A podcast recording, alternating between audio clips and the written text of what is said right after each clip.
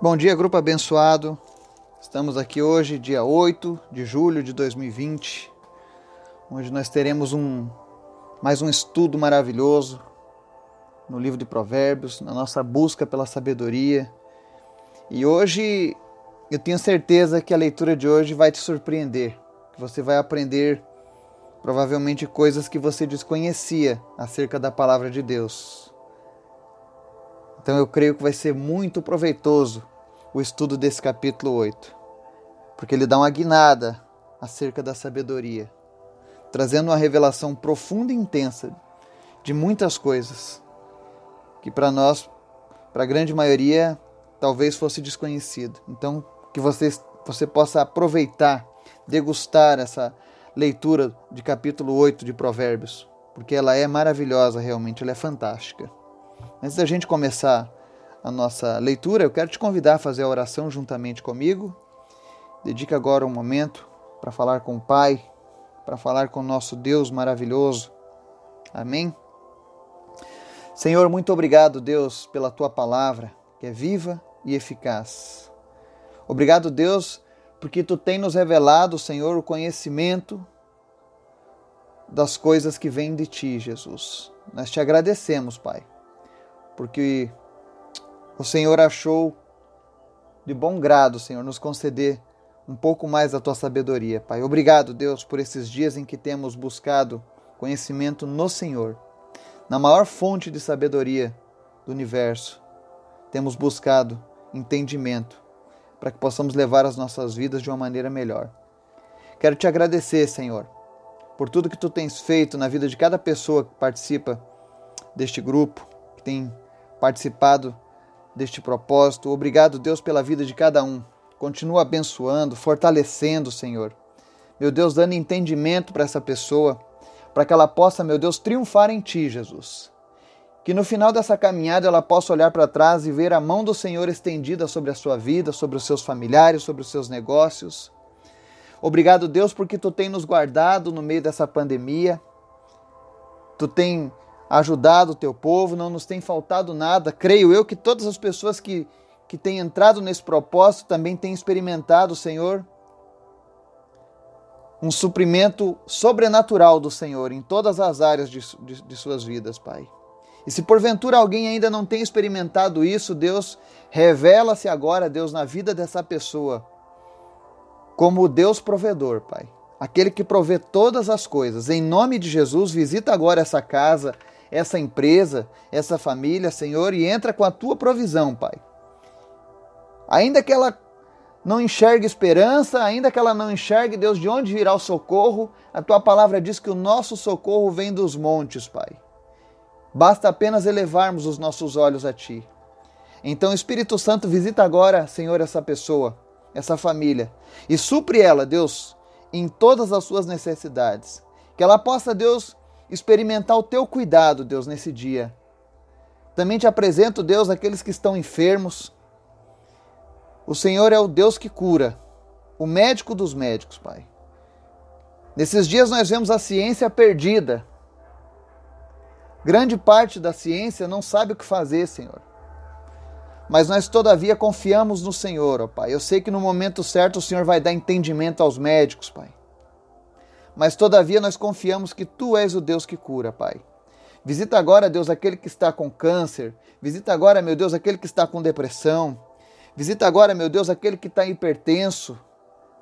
Senhor, seja lá qual for o problema, em nome de Jesus eu ordeno que seja agora visitado pelo Teu Espírito Santo, Pai. E que esse problema saia. E que essa pessoa seja curada agora, Deus. Faz o Teu toque de poder na vida dessa pessoa, Pai. Também te pedimos, ó Deus, muda o nosso entendimento, Pai. Que nós não venhamos a sucumbir ao medo, mas que venhamos, Deus, a cada vez mais nos aliançar contigo, Pai. Fala conosco nessa manhã através da tua palavra, em nome de Jesus. Amém. Provérbios capítulo 8, leitura belíssima da Bíblia, diz assim: A sabedoria clama, o entendimento ergue a sua voz. Sobre os montes mais elevados, junto ao caminho, nos cruzamentos, ouve-se a voz do discernimento. Ao lado dos portais, à entrada da cidade, portas adentro, ela conclama em alta voz. A todos vós, ó homens, suplico, dirijo a minha convocação a toda a humanidade. Entendei, ó incautos, a prudência, e vós, insensatos, compreendei a sabedoria. Ouvi, pois proferirei conselhos excelentes, os meus lábios falarão de assuntos justos e práticos. A minha boca proclamará a verdade, porquanto meus lábios abominam a malignidade. Todas as minhas palavras são justas, nenhuma delas é adulterada ou perversa. Para os que possuem discernimento, são ensinos claros, e veredas retas para os que alcançam o conhecimento. Recebei o meu ensino, e não a prata. Preferi o conhecimento antes do ouro puro, porquanto melhor é a sabedoria do que as mais finas joias, e de tudo que se possa ambicionar, absolutamente nada se compara a ela. Eu sou a sabedoria, em mim habita todo o conhecimento, o discernimento e o ensino. O temor do Senhor consiste em odiar o mal, rejeitar todo o orgulho, arrogância, o mau comportamento e o falar perverso. Meu é o conselho sábio, a mim pertencem o entendimento e o poder. Por meu intermédio, os reis governam e as autoridades exercem a justiça. Da mesma forma, mediante meu poder governam os nobres, todos os juízes da terra. Eu amo todos os que me amam, e quem me busca me encontrará. Em minhas mãos está toda a riqueza, honra, prosperidade e justiça perenes. Meu fruto é melhor que o ouro, sim, que o ouro mais puro. O lucro que vos ofereço é superior ao metal mais valioso. Ando pelos caminhos da retidão em meio a veredas da justiça, outorgando riquezas aos que me amam, oferecendo a estes prosperidade sem fim. O Senhor me possui como fundamento do seu caminho, antes mesmo do princípio das suas obras mais antigas. Fui formada desde a eternidade, desde a origem de tudo, antes de existir a terra. Nasci quando ainda não havia nem abismos, quando não existiam fontes carregadas de água. Antes de serem estabelecidos os montes e de se formarem as colinas, eu já existia. Ele ainda não havia formado a terra, tampouco os campos ou as partículas de poeira com as quais fez o mundo. Quando ele estabeleceu os céus, lá estava eu quando delineou o horizonte sobre a superfície do abismo, quando fixou as nuvens em cima e estabeleceu as fontes do abismo, quando determinou as fronteiras do mar para que as águas não ultrapassassem seu ordenamento, quando assinalou as balizas dos alicerces da terra. Então eu estava com ele e cooperei em tudo como seu arquiteto. Dia após dia tenho sido o seu prazer, sempre me sentindo muito feliz ao seu lado, regozijando-me com o mundo que ele criou e me alegrando com os seres humanos. Agora, pois, filhos meus, ouvi-me atentamente, porquanto muito felizes serão os que guardarem os meus decretos. Ouvi o meu ensino e sereis sábios. Não rejeiteis, não rejeites a minha instrução. Bem-aventurado todo aquele que me dá ouvidos, vigiando dia a dia à minha porta, aguardando com esperança as ombreiras da entrada da minha casa. Porquanto toda pessoa que me encontra acha vida e ganha o favor do Senhor. Todavia, Aquele que decide afastar-se de mim, a si mesmo se flagela. Todos os que me desprezam amam a morte. Amém e amém. Que capítulo fantástico! Ele começa apresentando para nós, como diz o próprio subtítulo aqui na minha Bíblia, a primazia absoluta da sabedoria. Mas o que eu quero frisar aqui no capítulo 8 Talvez é uma coisa que muitos nunca tenham prestado atenção sobre isso. Às vezes as pessoas perguntam, né? Ah, Jesus, o nosso Salvador, ele é filho de Maria e ele veio ao mundo há dois mil anos atrás. Será que é isso mesmo? Alguma vez você já se perguntou se Cristo já existia no Antigo Testamento? Pois bem, Provérbios capítulo 8, ele possui uma grande passagem que nós chamamos na teologia de cristofania. O que é cristofania? É Jesus se apresentando como parte da Trindade antes de ter nascido de mulher. Ou seja, Jesus ele não apareceu a primeira vez na história quando ele nasceu de Maria. Ali ele apenas veio para cumprir uma missão. Mas Jesus ele existe desde antes do princípio da criação. Ele é Deus e estava com Deus, como o próprio apóstolo João começa: no princípio era o Verbo, né? Ou seja, o Verbo é Jesus. E eu sei que todo mundo conhece Jesus como a palavra da vida, como o caminho, como a verdade e a vida. Mas aqui Jesus se apresenta como a sabedoria em si.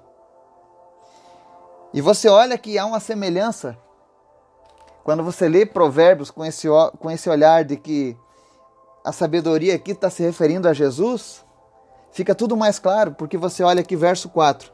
A todos vós, homens, suplico, dirijo a minha convocação a toda a humanidade. Olha só. Quando Jesus vem no Novo Testamento, como homem, nascido de mulher, ele faz o mesmo chamamento a toda a humanidade. Ou seja, ele faz uma convocação: vinde a mim. Que no verso 4 nós temos isso. Nos versos 6 ao 9, você vê aqui, mais uma vez, o próprio Jesus falando sobre como ele faria no seu ministério aqui na terra. Você vai ver algo profético da parte dele. Ele diz: Ó, ouvi, pois proferirei conselhos excelentes, os meus lábios falarão de assuntos justos e práticos. Olha se não era isso que Jesus fez durante a sua caminhada. Todas as suas parábolas eram coisas simples e práticas. E sempre houve justiça. Aí ele diz: A minha boca proclamará a verdade, porquanto meus lábios abominam a malignidade. Todas as minhas palavras são justas, nenhuma delas é adulterada ou perversa, ou seja, tudo 100% de acordo com o que Jesus fez na terra. E no verso 9: Para os que possuem discernimento são ensinos claros e veredas retas para os que alcançam o conhecimento. Jesus veio para consertar os nossos caminhos tortuosos. E ele é tremendo, porque em toda a Bíblia ele deixou claro para que, que ele viria.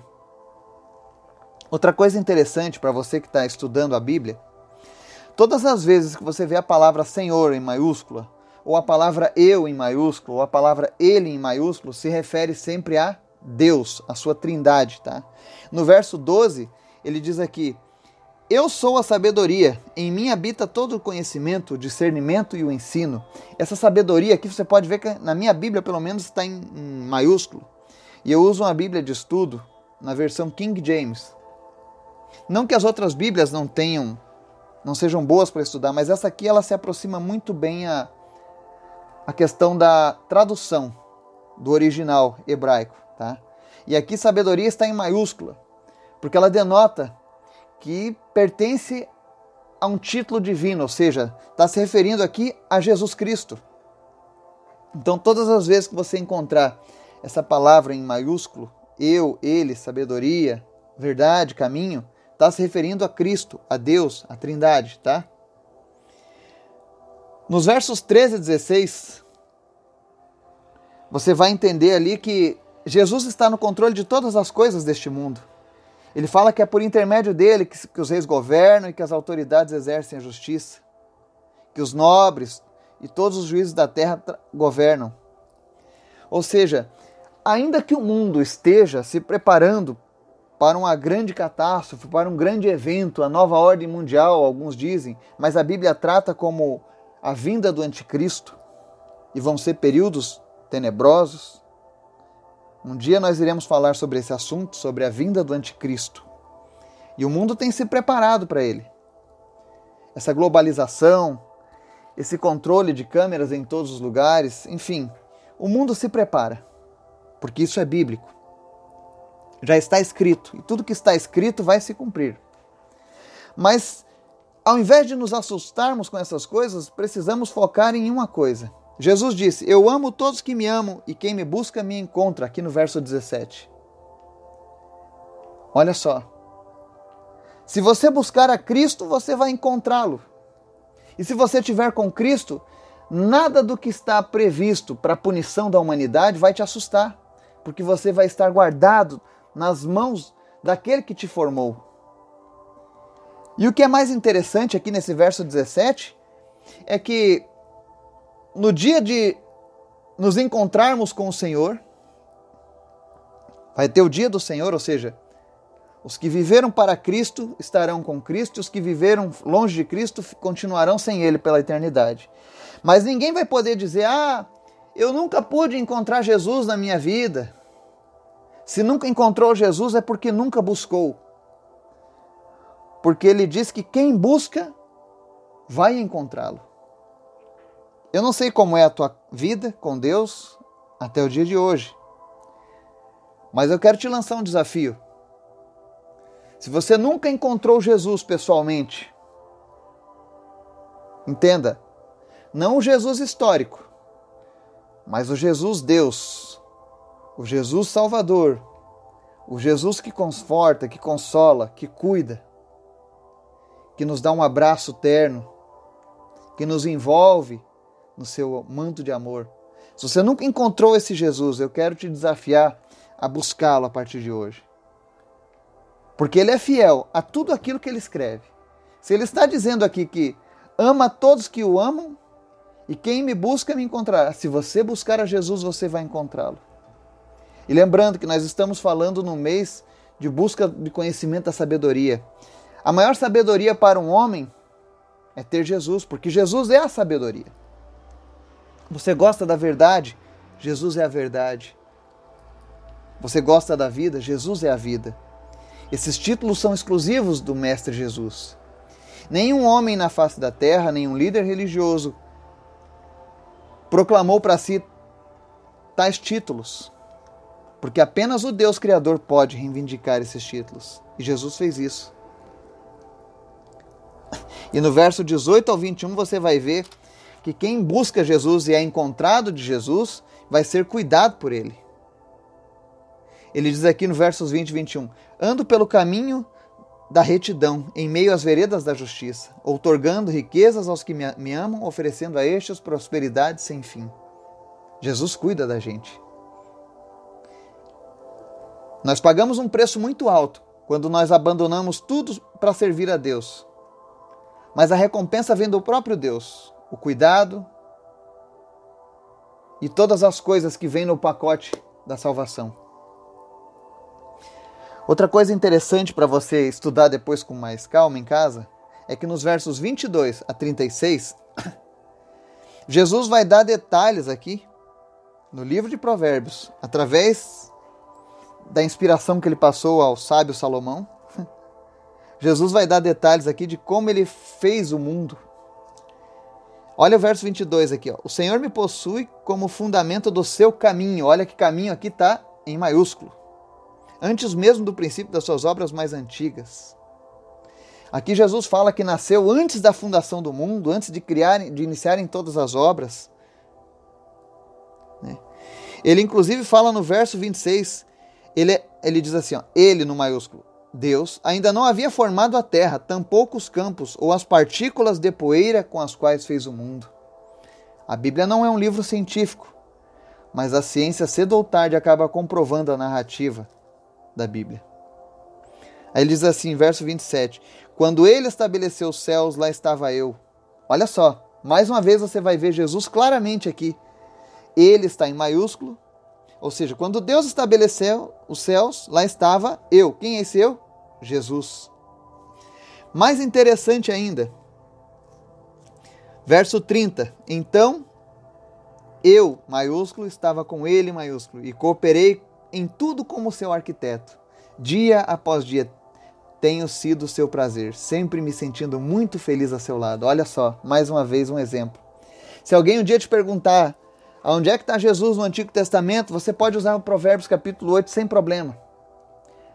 Porque eu sei que existem algumas correntes de pensamento, até mesmo pensamento teológico, que tentam negar a Trindade, que tentam negar a divindade de Jesus, e a sua coparticipação em toda a obra da criação. Mas se você tiver um pouquinho mais de, de olhar analítico, você vai poder enxergar isso na Bíblia. E você vai ver como é tremendo quando a gente descobre essas pérolas. Ele foi o arquiteto com Deus. Sabe? Ele foi quem arquitetou todo esse plano, esse projeto. E quem executou a obra foi o Espírito Santo. A Bíblia diz lá em Gênesis que ele pairava sobre a face das águas, ou seja, ele aguardava aquilo que o Deus Pai e o Deus Filho estavam lá arquitetando. Ele falou: Assim que vocês estiverem pronto, passa para mim, que eu vou executar, porque eu também faço parte. Assim funciona a Trindade. Mas agora tem um aviso muito perigoso aqui. Ele diz no verso 36. Você vê que nos versos anteriores, Jesus se revela como alguém que quer cuidar das pessoas, que quer otorgar riquezas, que quer dar prosperidade, que quer realmente se alegrar conosco, com tudo aquilo que ele criou. Ele faz uma convocação, inclusive, a toda a humanidade. Note que quando Jesus faz a sua convocação, ele não faz separações. Ele diz: venham todos. Mas aqui no versículo 36 ele diz: Todavia, aquele que decide afastar-se de mim, a si mesmo se flagela. Todos os que me desprezam amam a morte. Jesus dá um aviso. Mais uma vez, ele nos dá um alerta. Não se afastem de mim. Me busquem. Porque se vocês não me buscarem, os caminhos que este mundo oferece são caminhos de morte, são caminhos de tristeza e de sofrimento.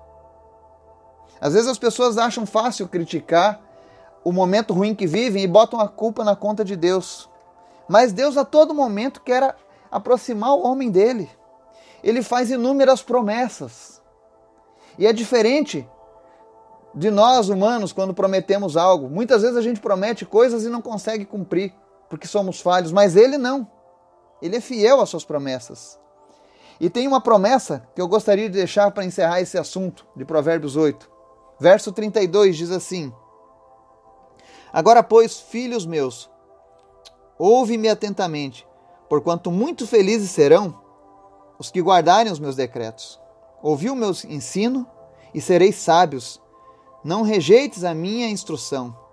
Bem-aventurado todo aquele que me dá ouvidos, vigiando dia a dia a minha porta, aguardando com esperança as ombreiras da entrada da minha casa. Porquanto toda pessoa que me encontra acha vida e ganha o favor do Senhor. Amém? Olha que promessa linda e maravilhosa que Deus tem para você hoje, para nós. Que se nós o buscarmos e guardarmos os seus decretos, ouvirmos os seus ensinamentos, como nós temos ouvido ao longo desses dias, nós acharemos felicidade no Senhor. Nós teremos o Senhor nos aguardando com esperança nas ombreiras da entrada da casa dele. Imagina você que todas as vezes que nós nos dedicamos a, a se aproximar de Jesus, ele fica ansioso, vigiando dia a dia. O dia em que nós nos encontraremos face a face com Ele. Quantos gostariam de, no findar dessa vida, poder ter essa oportunidade de, quando fecharmos os olhos aqui na terra, abrirmos os olhos às portas da casa de Deus, na morada celestial, e ver o próprio Jesus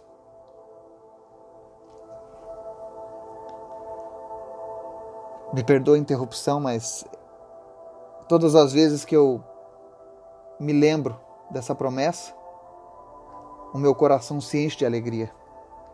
Eu sou tocado por Deus. Porque o fato de imaginar o próprio Jesus te esperando, ele te salvou, ele te perdoou, ele te resgatou, ele mudou a nossa vida, ele cuidou dos nossos e ainda espera ansioso para passar a eternidade ao nosso lado. Aí lá nossa carne não vai ser problema. Lá nós não iremos mais pecar. Lá nós não iremos mais mentir, nós não iremos mais falhar. Nunca mais. Mas passaremos a eternidade vivendo com aquele que nos criou, desfrutando do seu amor eterno. Que isso possa inspirar o seu dia e o seu desejo por conhecer mais de Deus. Que Deus abençoe o teu dia em nome de Jesus. Amém.